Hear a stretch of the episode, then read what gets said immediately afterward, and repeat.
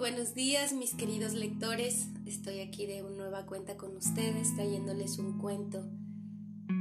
Espero que les guste mucho, es de Guy de Maupassant y bueno, pues se llama Amorosa. Espero que lo disfruten. Después de comer en su casa, Jacobo de Randall dio permiso al criado para salir y se puso a despachar su correspondencia. Tenía costumbre de acabar así la última noche del año, solo, escribiendo. Recordaba cuánto le había ocurrido en doce meses, todo lo acabado, todo lo muerto, y al surgir entre sus meditaciones la imagen de un amigo, escribía una frase afectuosa al saludo cordial del año nuevo.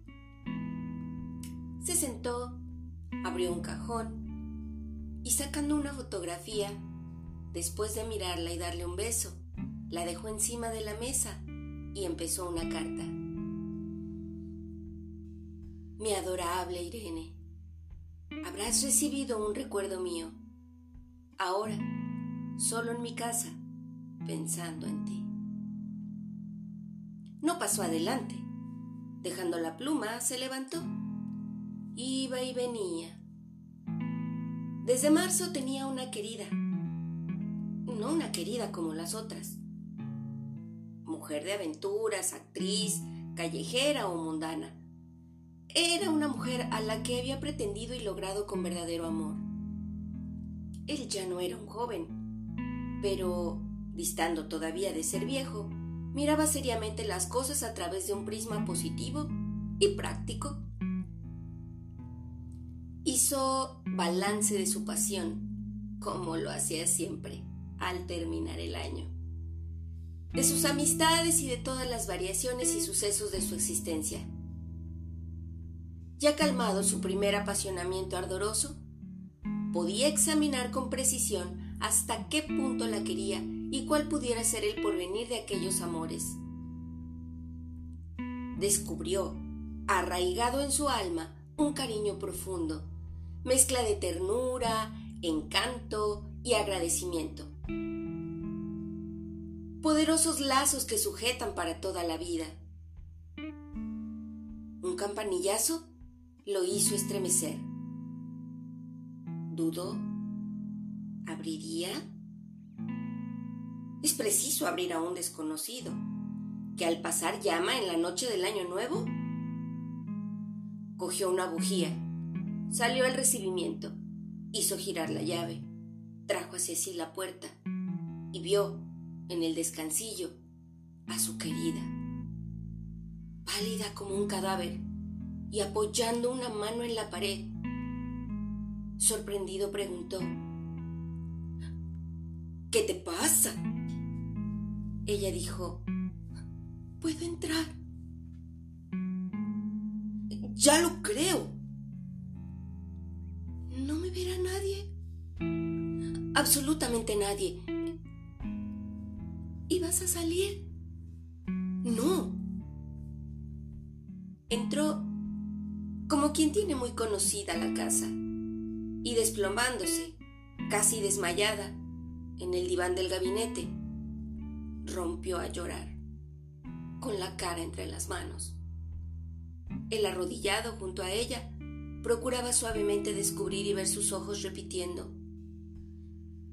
Irene, Irene mía, ¿por qué lloras? Te lo suplico, dime por qué lloras. La mujer balbuceó entre sollozos. No puedo vivir así. No la comprendía. ¿Vivir así? ¿Cómo? No puedo vivir así en mi casa. No quise decírtelo nunca, pero es horrible. No puedo. Sufro demasiado. Me atormenta. Me ha maltratado. ¿Tu marido? Sí. Ah. Lo sorprendió porque no imaginaba. ¿Cómo imaginarlo? Que fuera brutal con su querida el marido. Un hombre de finos modales que frecuentaba el casino, la sala de armas, paseos y escenarios. Jinete y tirador, muy conocido y estimado en sociedad. Correcto y cortés. Hombre de pocos alcances y de limitados conocimientos, pero con la inteligencia indispensable para discurrir como todas las gentes de su mundo y respetar las preocupaciones y rutinas elegantes. Parecía ocuparse de su mujer como debe hacerlo un hombre acaudalado y aristócrata, atendiendo a sus caprichos, a su salud, a sus trajes y dejándola perfectamente libre.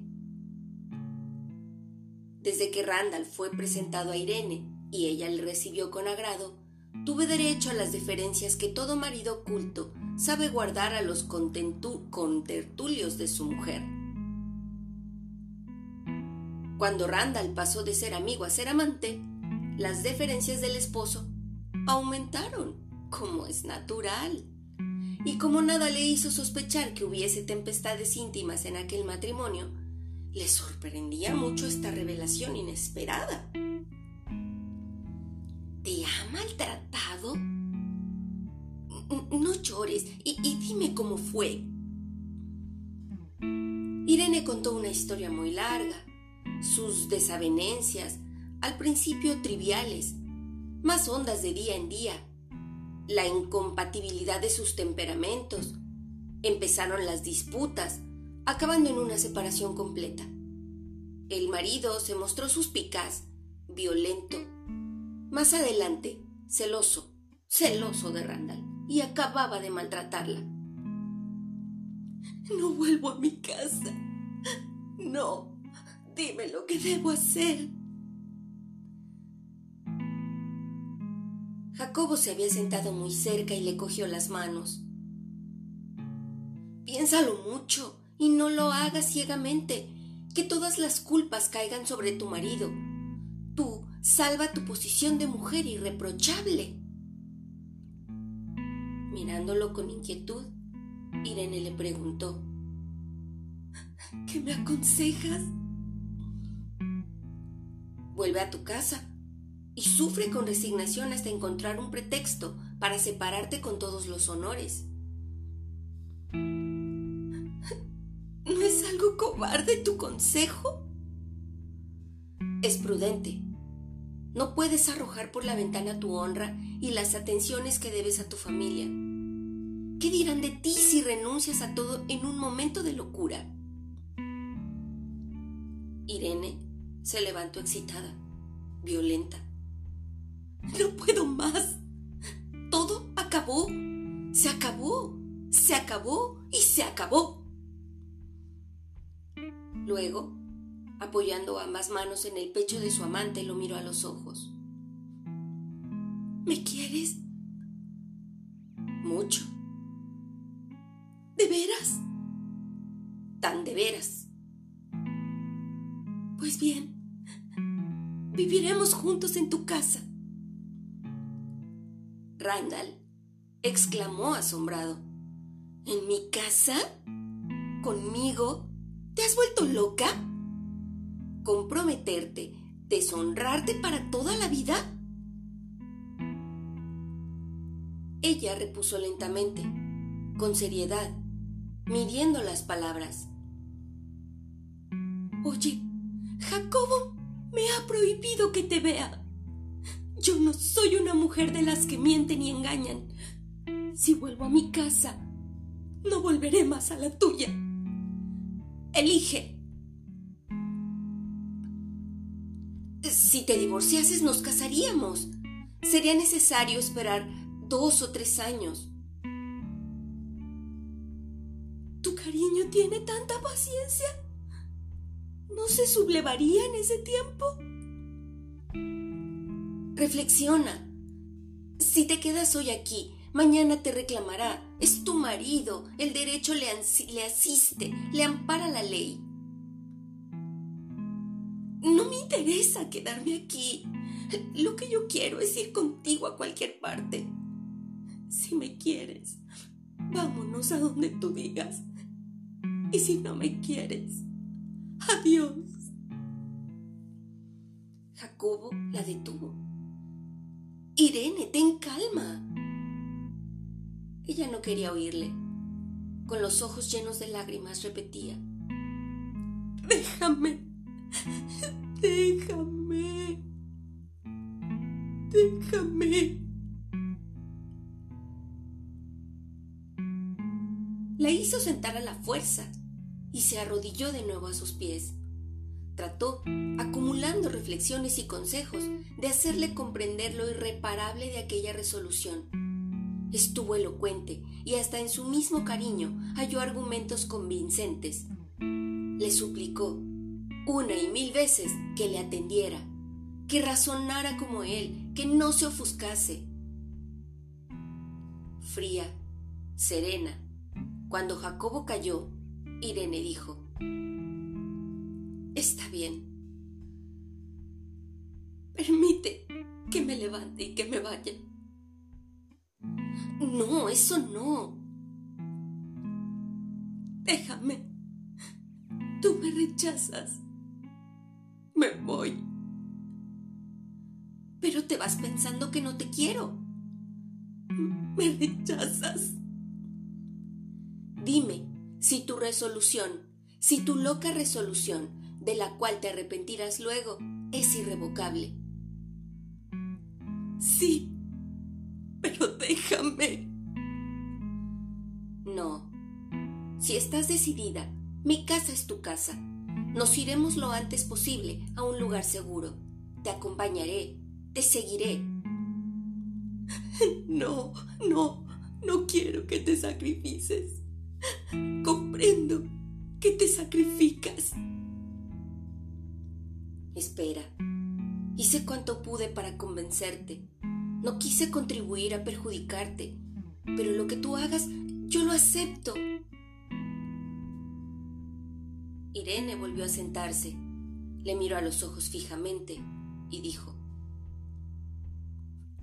Habla. Explícame cómo te convenciste cuando te proponías convencerme. Dime lo que has pensado. No he pensado nada. Te advierto que haces una locura, una terrible y dolorosa locura. Insistes y te pido mi parte. Lo de cada uno debe ser de los dos. Tu locura, como todo. Tampoco me convences. Óyeme bien. No se trata ni de sacrificio ni de abnegación. Cuando comprendí que te humaba, pensé lo que debieran pensar todos los amantes en situaciones parecidas. El hombre que pretende a una mujer, que la enamora, que la consigue, contrae un sagrado compromiso. Naturalmente, cuando se trata de una como tú, y, no de una mujer fácil y casquivana, el matrimonio tiene mucha importancia social, un gran valor legal. A mi juicio, vale poco, moralmente, por las condiciones que lo determinan. Así, cuando una mujer sujeta por ese lazo jurídico, pero que no quiere a su esposo, que no puede quererle, cuyo corazón es libre, siente cariño por un hombre y se hace suya. Ese hombre se compromete más en ese mutuo consentimiento que formalizando legalmente un matrimonio. Y si ella y él son personas honradas, la unión debe ser más íntima y estrecha que si la consagraran todas las ceremonias. En tales circunstancias, la mujer se arriesga mucho porque no lo ignora, porque lo da todo, su corazón, su cuerpo, su alma, su honor, su vida, porque se ha arriesgado a resufrir todas las miserias y todas las derrotas. Porque realiza su amor heroicamente, porque se ha resuelto a desafiar las iras de su marido, que puede matarla, y el desprecio del mundo, que puede perderla, es digna de respeto. Por eso, también su amante, al pretenderla, debió pensarlo y prevenirlo todo, preferirla siempre a todo, en cualquier circunstancia. No tengo nada que añadir. Advertí primero como un hombre prudente. Ahora ya puedo hablar como un hombre apasionado. Soy tuyo. Radiante de alegría, Irene selló sus labios con un beso. Viviremos como siempre. No ha pasado nada. He fingido. Quise ver cuánto me querías. Una prueba muy arriesgada. Ya la hice. Qué feliz año nuevo me ofreces. Y este es el fin de la historia. Nos vemos hasta la siguiente. Adiós.